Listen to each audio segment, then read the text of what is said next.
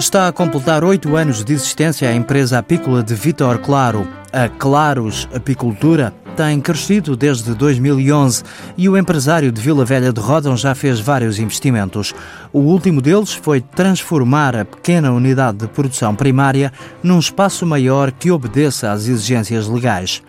Com o apoio da ADRACES, a Associação para o Desenvolvimento da Raia Centro-Sul, Vitor Claro vai instalar equipamentos que permitem reduzir a fatura energética. Vamos meter aquecimento solar nas instalações, as instalações vão também ser climatizadas pelo isolamento que vamos meter e também vamos recorrer a um sistema de combustão para podermos fazer, uh, para derreter a cera e esse sistema entra em, em, em, conjugação também com o sistema solar para poder fazer o aquecimento das instalações. A empresa já produz mel e pólen.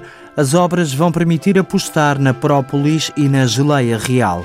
Ao mesmo tempo, Vitor Claro aposta no mel prensado, um produto que resulta do chamado pão de abelha, resíduos das abelhas que são aproveitados. Que é o pólen que elas dentro da colmeia amassam com mel e fermentam é um produto muito bom, eh, sobretudo em proteínas, eh, e que para nós, eh, nos, sistemas modernos que temos de centrifugação, esse pão de abelha, na maior parte das vezes, ou fica nos favos, ou então, quando salta dos favos devido à força da centrifugação, fica nos filtros.